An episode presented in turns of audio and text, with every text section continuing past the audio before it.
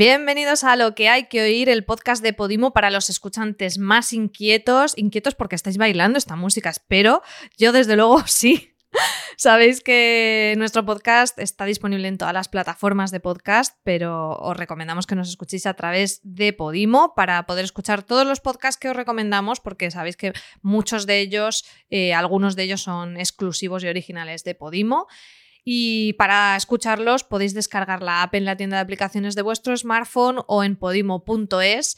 Y además, por ser oyente de lo que hay que oír, tenéis un mes gratis en vez de 15 días, que es lo que mm, dan habitualmente para probar la plataforma, por ser un oyente de podcast super top eh, y oyente de lo que hay que oír, tenéis un mes gratis si entráis en podimo.com barra lo que hay que oír. Así que eh, si no lo habéis hecho ya, pues es que ya os lo tenemos que poner ya más fácil imposible. Ya lo ponemos en bandeja, Miguel Pastor. ¿Cómo estás? Hola, muy bien. Creo que podríamos empezar a, a usar el eslogan de empieza el lunes bailando con lo que hay que oír. Me encanta. Creo que Me debería la gente eh, ponerse cada lunes nuestro episodio para ponerse a, a bailar eh, como estaba haciendo María hace un minuto. Efectivamente. Y hoy además tenemos un podcast eh, muy literario, nos ha quedado muy literario y, no estaba previsto, tampoco nos vamos a hacer los guays, pero nos viene perfecto, nos viene a colación porque justo la semana pasada en Podimo eh, se anunció que se incorporaban a la plataforma eh, más de 2.000 audiolibros, que yo digo, por favor, si es que ya no nos da la vida, ya no tenemos oídos para tanta cosa que nos ofrecen. Sí, yo he estado leyendo esta, este fin de semana a gente por Twitter y con gente, quiero decir, nuestro amigo Sune, Sí. eh, diciendo que no le va a dar la vida entre los podcasts de Podimo y los libros. Yo me he apuntado a alguno, me he puesto para escuchar cuando pueda eh, el arte de la guerra y ahí lo tengo. Eh, ya veremos cuando me da tiempo a, leerlo. Hmm, Yo vi que estaba la Guerra de los Mundos y ya lo tengo también en mi lista, eh, que, que da miedo mi lista, os lo podéis imaginar, mi lista de escucha de Podimo, como decíamos, con los podcasts y ahora ya también con los audiolibros, es que no puede ser, no puede ser. Pero bueno, como para, para agobiaros un poquito más, pues como cada semana, esta semana traemos dos recomendaciones. Y, y bueno, no sé, ¿quién, ¿quién quieres que empiece? ¿Empiezo yo esta vez? Sí, cuéntanos qué traes. Pues eh, traigo un podcast bastante particular porque, como decía, es de literatura, pero no exactamente porque realmente lo que nos habla este podcast es sobre eh, un enjuiciamiento, eh, los procesos que se hicieron contra el poeta Miguel Hernández de aquí de mi tierra. Y bueno, es un podcast de Cadena Ser, vamos a escuchar un, fragmentito. Miguel Hernández Gilabert desarrolló una activísima labor literaria en contra de los ideales del movimiento nacional, injuriando tanto a sus ideales como a sus figuras más prestigiosas. Calificación penal, adhesión a la rebelión. Penas que se piden. Muerte.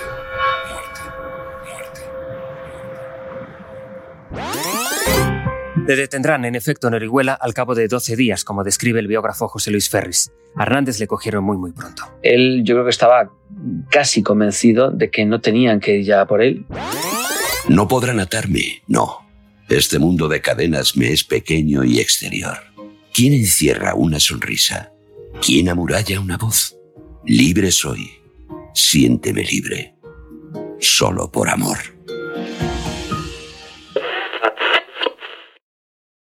No sé si conocías, Miguel, este podcast de la cadena Ser, que se estrenó hace unas poquitas semanas. Sabía que existía. Me encanta que, que cuando las emisoras hacen podcast, que son solo para podcast, me encanta, ya lo sabes.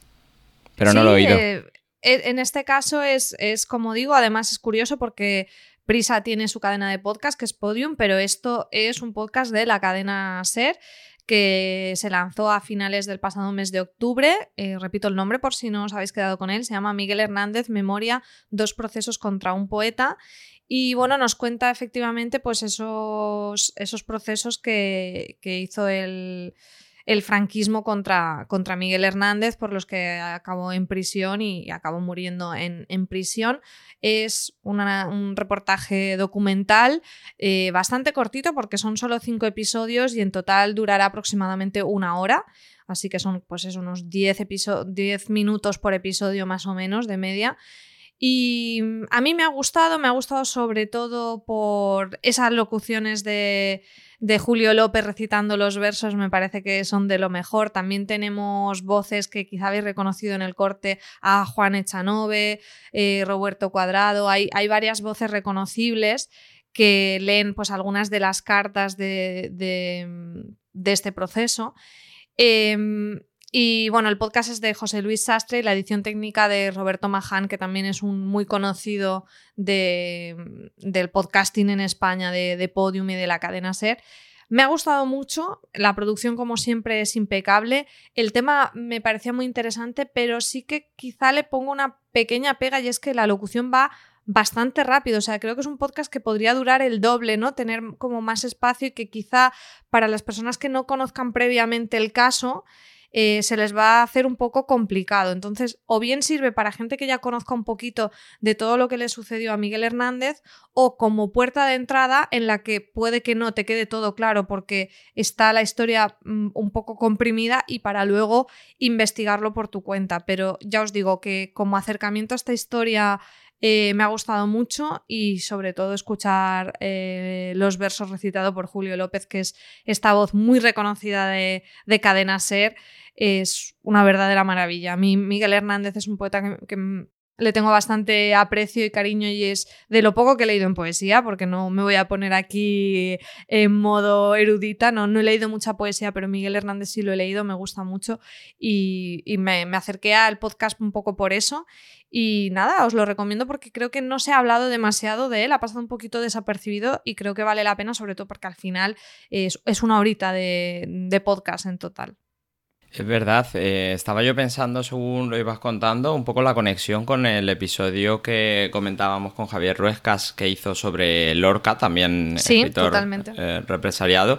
Y esa conexión, sí que es verdad lo que tú dices, que Miguel Hernández no es una figura tan famosa, la historia de su, su represión eh, durante el franquismo.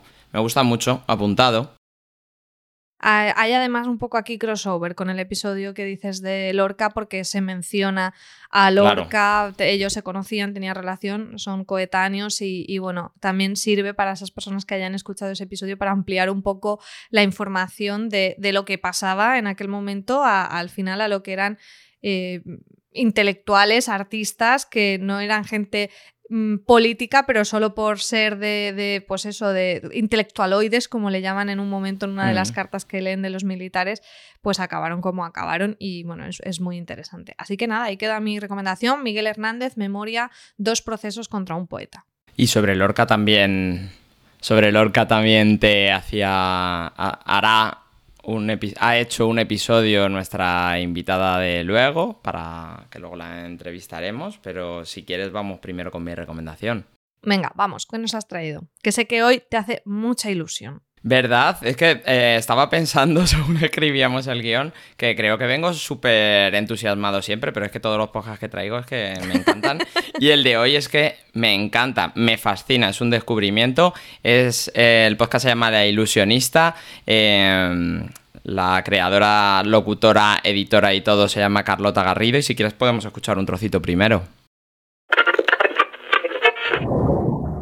Todos los tripulantes de los compartimentos sexto, séptimo y octavo pasaron al noveno. Hay 23 personas aquí.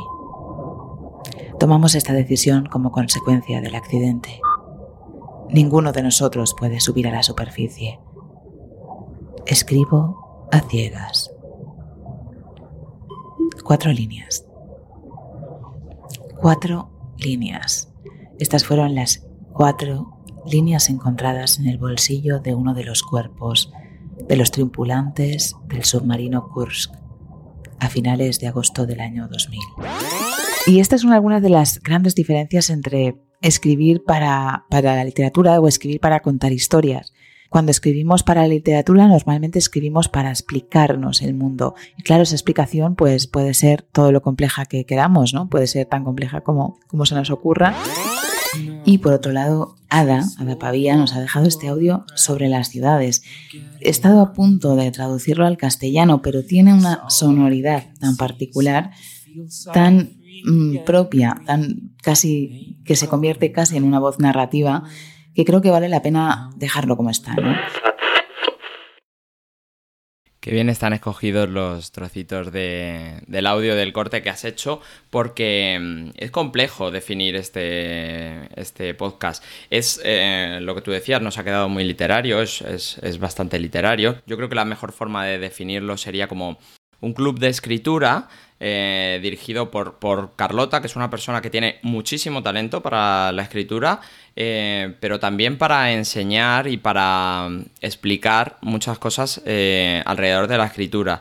Ella mm, tiene distintos bloques, por eso te decía lo de que bien está elegido. hace narraciones, manda ejercicios que, para que sus oyentes puedan escribir, hace narraciones sobre esos ejercicios, eh, habla sobre... Con ambientación sonora, como hemos escuchado, este del submarino, que, que, no es que sea solo la locución, sino que hace toda esa ambientación sonora en edición que, te sumerge, nunca mejor dicho, en, lo que nos cuenta. Que me parece una maravilla que se lo edite ella misma. De hecho, de hecho, le he tenido que preguntar si lo editaba ella misma, porque es que mm, está súper bien editado. Es verdad que tiene música comercial, pero que también es música que va muy al hilo de lo que está contando, está súper bien elegida.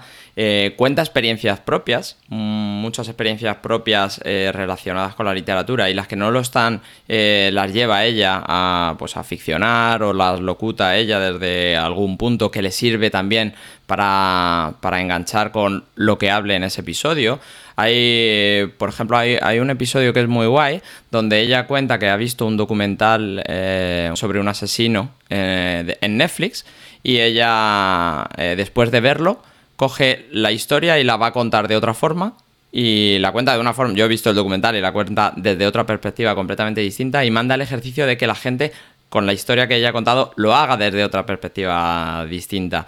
Con todo lo que estoy contando puede parecer que está hecho solo para gente que quiere escribir. Eh, si no quieres escribir te van a dar ganas de escribir escuchando a, Carlota. Como te decía, pone muchos ejercicios. Eh, la comunidad es muy fiel interactúa mucho, que yo creo que es uno de los objetivos guays que tiene un podcast. Cuando te creas un podcast, el poder interactuar con esa comunidad y interactúa mucho porque constantemente le están mandando, pues eso, completar sus ejercicios, las cosas que a se le van ocurriendo.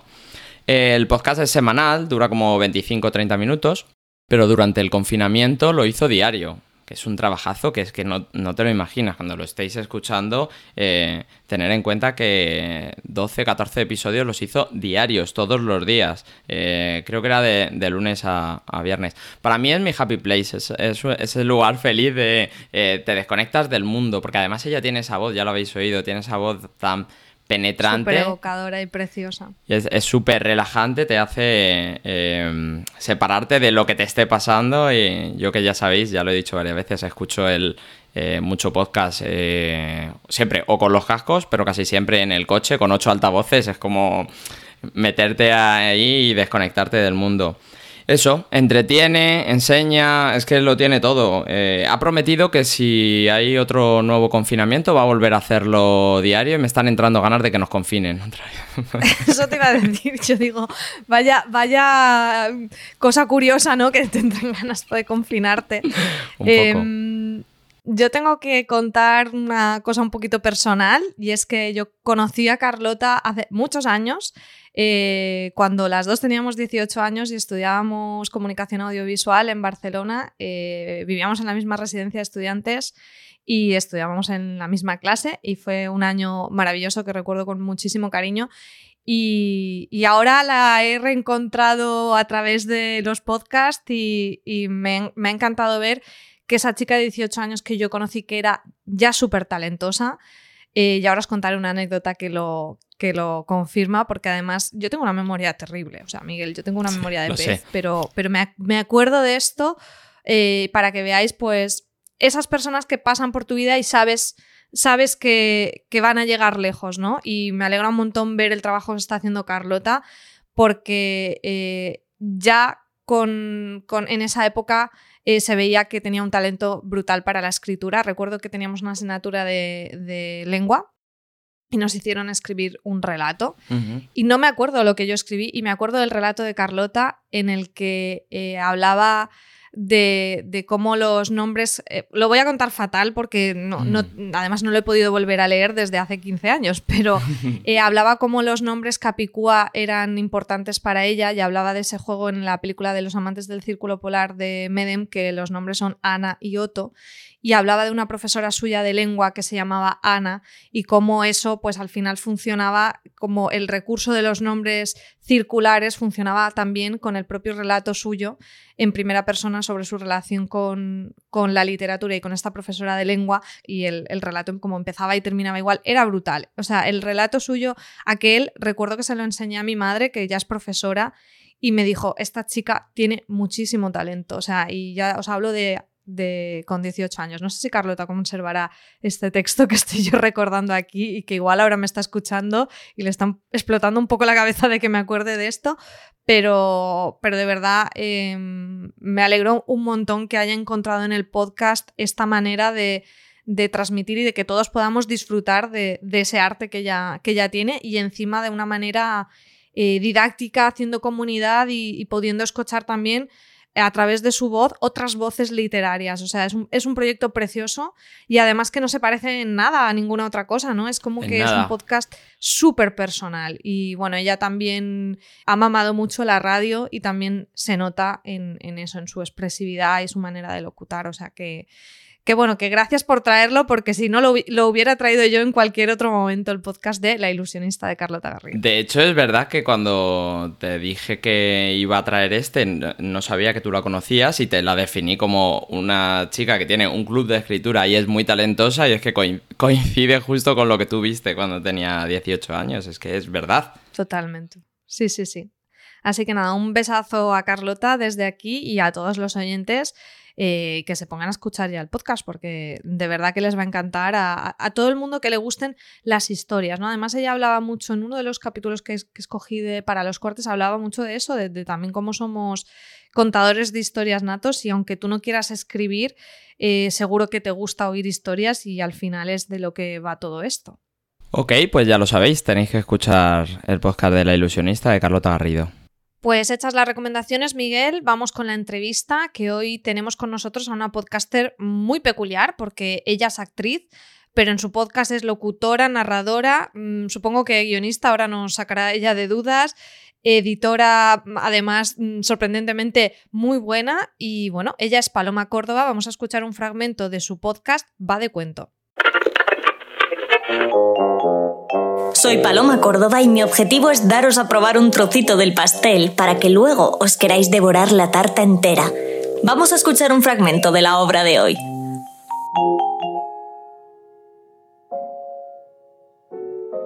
Yo la he de encontrar, la he de encontrar y si la encuentro, estoy casi seguro que he de conocerla.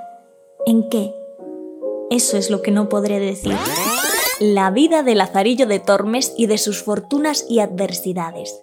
¡Ay! ¿Y de quién? ¿Quién qué? ¿Que quién lo escribió? Ah, no sé. Eh, mira, Paloma, no puedes tener un podcast de literatura y preparártelo así de mal. Eh, listilla, frena. No sé quién lo escribió porque no nos ha llegado esa información. Es anónimo. Y porque vea vuestra merced a cuánto se extendía el ingenio de este astuto ciego, contaré un caso de muchos que con él me acaecieron, en el cual, me parece, dio bien a entender su gran astucia. Los libros de Verne se publicaban por entregas en la revista de su editor. Lo, más parecido que tenemos ahora son las series de televisión, que nos tienen enganchados y estamos deseando que salga el siguiente capítulo. Pues esto es lo mismo, pero en papel. Viaje al centro de la Tierra o de la Tierra a la Luna se publicaron de esta manera. ¡Ay, ya se ha acabado! Oh. Hola, Paloma. Hola. ¿Qué tal? Hola, ¿cómo estáis? Encantados de recibirte. Eh, sácanos de dudas. ¿Te lo haces todo tú? Todo, todo. Completo, todo. El guion. Bueno, tengo a mi colaborador Dani J, eh, mi amigo Dani, que esa sección es suya, la hace él.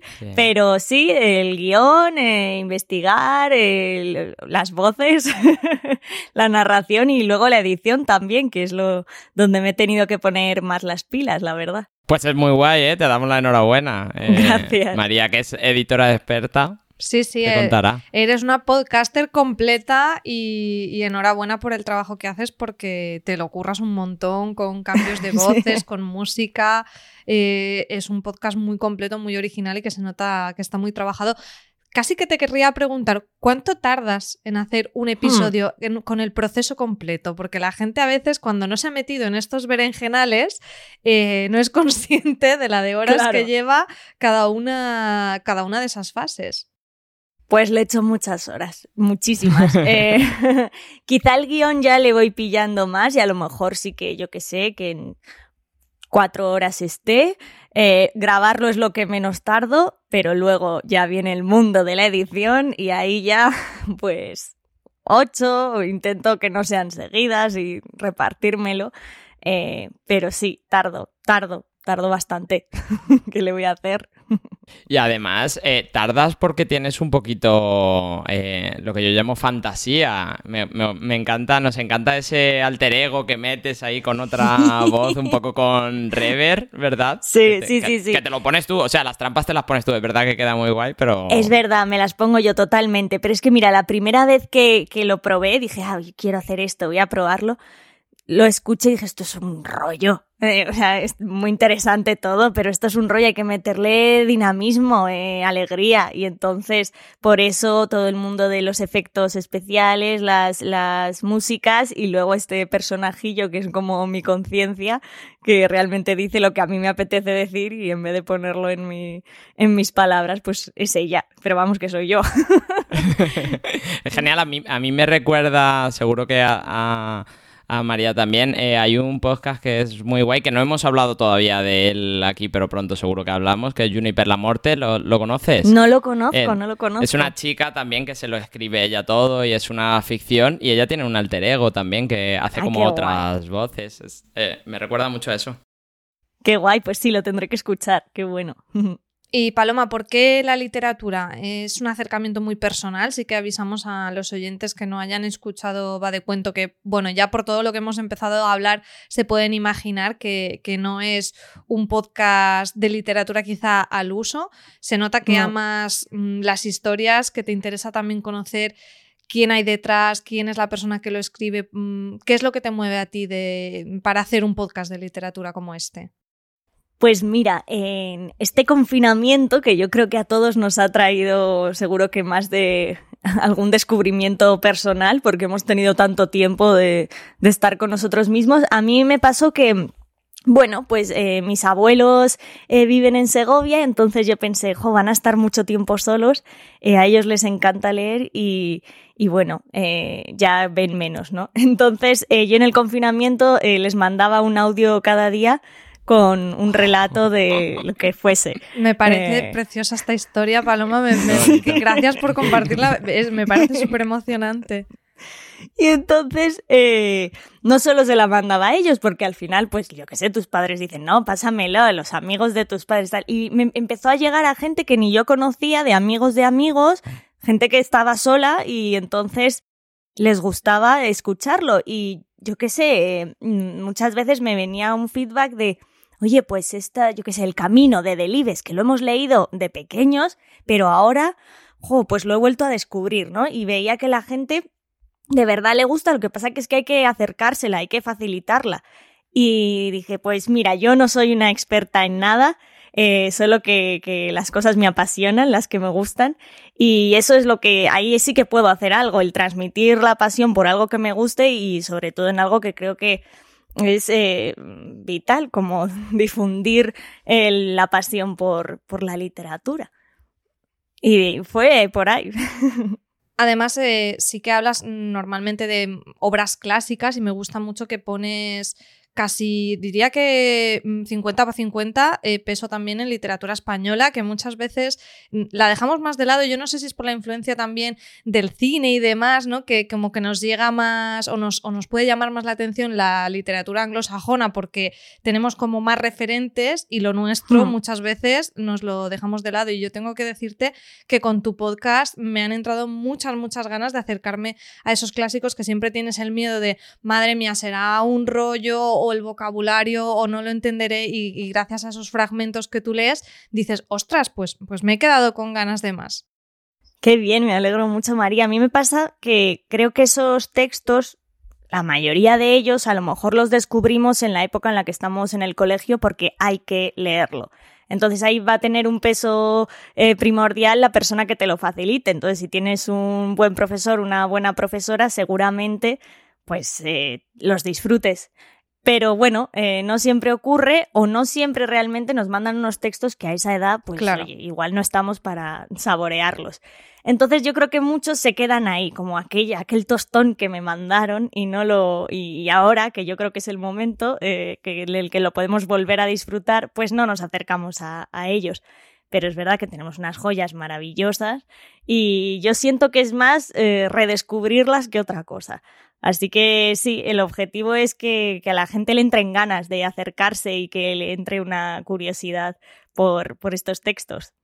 Ojo que el, máximo exponente de esto casi es el, que dedicáis al principito, que mm. eh, de hecho verbaliza directamente esto. Ojo que acercarse al principito cuando ya eres adulto es otra cosa y, y es muy recomendable, ¿eh? Hombre, claro, es que yo me acuerdo cuando lo leí de pequeña, pues decía, pues qué locura de mundo, qué maravilla. Pues magia. Eh, magia todo el rato, pero yo seguro que muchas cosas, la mayoría no las entendía como tal. Eh, y porque te quedas un poco con el envoltorio, pero ahora dices, madre mía, ¿de qué estaba hablando este hombre? Y si le pones en contexto a él, la época en la que vivió, los periodos de guerras, de todo, pues dices, ya está.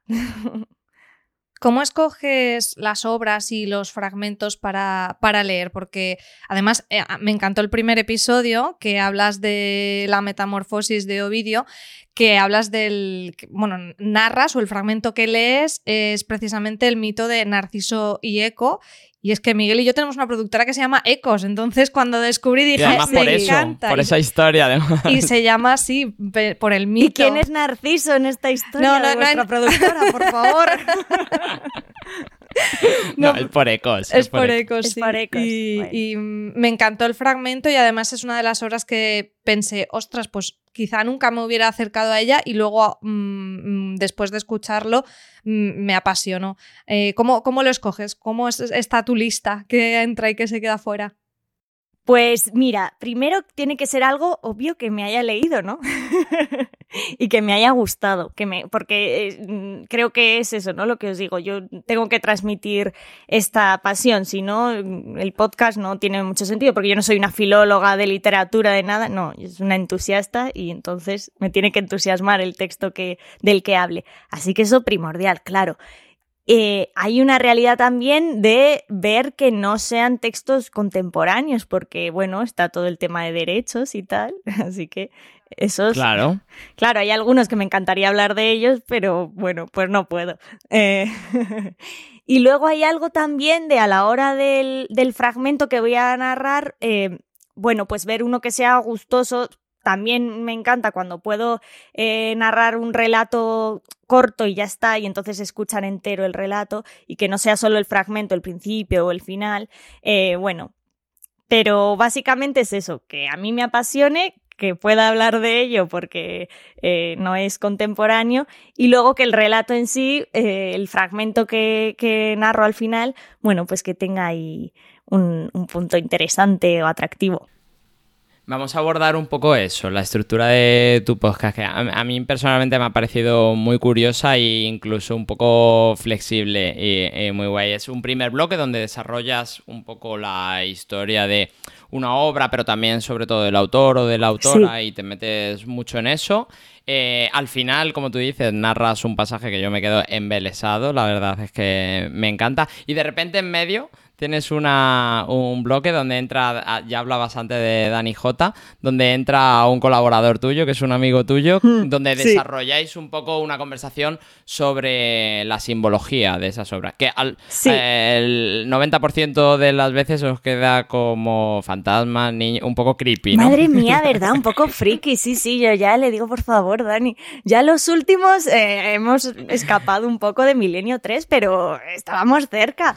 Eh, Sí, sí.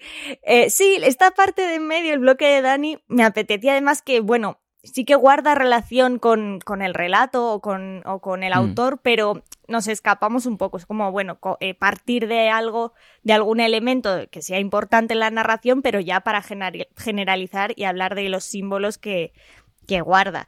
Eh, también por darle un poco de variación, que si estoy todo el rato yo sola hablando puede ser un poco Claro. cansino. Eh, hace, hace que esto sea más, da- más dinámico también. sí, y es- completamente, yo creo que sí.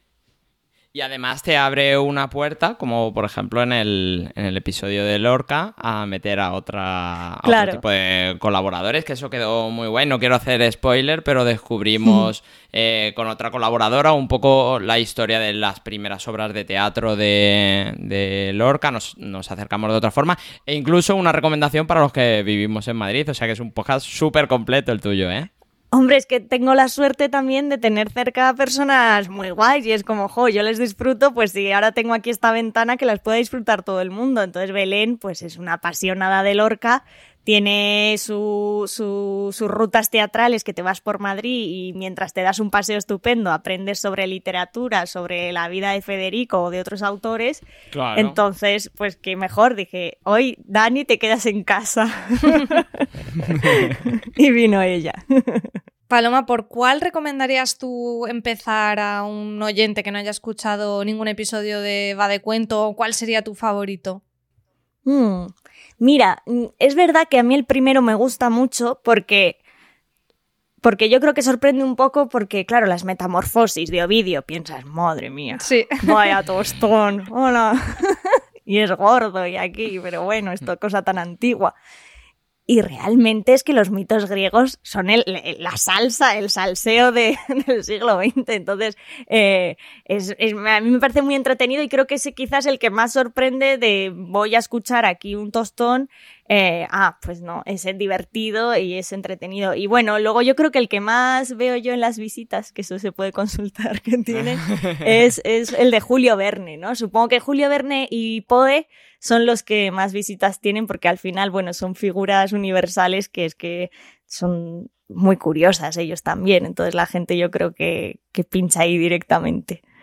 Pues voy a aprovechar yo para decir que mi favorito es el de ¿Cuál? Lazarillo. Ah, Sobre sí, todo la parte de la narración y ese acercamiento, Sí. esa advertencia Te queda que muy haces. divertida. Sí. y la advertencia que haces a la gente de, ojo, no, em, no, darle un tiempito para adaptaros a este lenguaje que enseguida os vais a adaptar. Y es verdad que enseguida entras, ese te queda muy bien. Claro. Eso nos pasa, muchas gracias Miguel, con el Quijote también. Eh, eso nos pasa con este lenguaje que al principio decimos, madre mía, pero en cuanto lo empezamos a escuchar o a leer, enseguida el ojo, el oído se hace. Sí. Es como cuando vamos a ver obras de teatro del siglo de oro, que al principio es que no te enteras, que no te enteras, que los diez primeros minutos estás ahí de por qué hablan así y luego dices, sí, sí, si hablamos así todos en verso todo el rato y ya lo entiendes. Así que es darle tiempo, sí. Es verdad. Bueno, pues ya estamos acabando. Vamos a hacerte la última pregunta. Eh, Vale. ¿Nos puedes Siempre preguntamos a todos nuestros invitados, ¿nos puedes recomendar un podcast para nuestros oyentes? Pues sí, sí, claro que sí. Eh, os voy a recomendar Un rato solo de Alberto Triano, que a mí es un podcast que me gusta muchísimo. Eh, son entrevistas, es de duración larguita, os lo podéis ir escuchando a ratos también. Eh, y me gusta mucho porque es una entrevista a algún personaje del medio audiovisual, sobre todo pues un editor, una directora, eh, alguien de arte que te cuenta su recorrido, ¿no? Y habla de la profesión, pero al final, aunque tú no te dediques a esta profesión, escuchar a un profesional hablando del recorrido que ha tenido, cómo ha conseguido las cosas, sus experiencias y tal, es que lo puedes eh, llevar a tu vida y siempre sacas algo y sobre todo ver que, bueno, a mí me ayuda mucho a la hora de decir, venga, sí, voy a crear más cosas, voy a hacer, se pueden hacer las cosas porque ver el recorrido de, de estas personas mm, es como ver un reflejo. Igual me pasa un poco también cuando eh, hacemos la, la, parte de la biografía de los autores en Va de Cuento, obviamente, tú no eres esos autores, pero dices, mira, su padre no quería que estudiase esto, ah, mira, le costó, tuvo que dejar los estudios por no sé qué, estuvo ahí el pobre en una pensión, tal, empezó trabajando, que no todo es llegar y ser ya premio Nobel, ¿no? Así que eso me parece inspirador. Muchas gracias por la recomendación. Pues muchísimas gracias, Paloma Córdoba, por venir a lo que hay que oír y por acercarnos a este va de cuento que todos los oyentes deben escuchar. Enhorabuena por el currazo, por todas esas horas en guion, edición, en locución Que, que se notan mucho y que el resultado de verdad, de verdad que vale mucho la pena. Pues me hace mucha ilusión esto que me decís, eh, lo recojo, muchísimas gracias y gracias a vosotros y enhorabuena por vuestro programa también. Muchas gracias. Y queridos oyentes, recordad que podéis escuchar Va de Cuento en exclusiva en Podimo. Muchas gracias por habernos acompañado esta semana. Eh, ya sabéis que tenéis en las notas del programa todos los podcasts de los que hemos hablado, todas las recomendaciones que hacemos para que no os perdáis, eh, con sus links y con todo bien colocadito. Y recordad que podéis escuchar lo que hay que oír en cualquier reproductor de podcast, pero os animamos, por supuesto, a descargar la aplicación de Podimo gratis para que empecéis allí a escuchar nuestro podcast y todos los que aquí recomendamos, como va de cuento y todos los demás. Podéis descargarla en la aplicación de podcast de vuestro smartphone o en podimo.es. En Podimo encontraréis más de 50.000 podcasts en español, 120 podcasts originales al mes y los mejores audiolibros. Y cada semana aquí uno más para que apuntéis en la lista. Miguel, muchas gracias. Muchas gracias. Hasta la semana que viene. Hasta la semana que viene. Chao. Lo que hay que oír es una producción de Ecos Media para Podimo.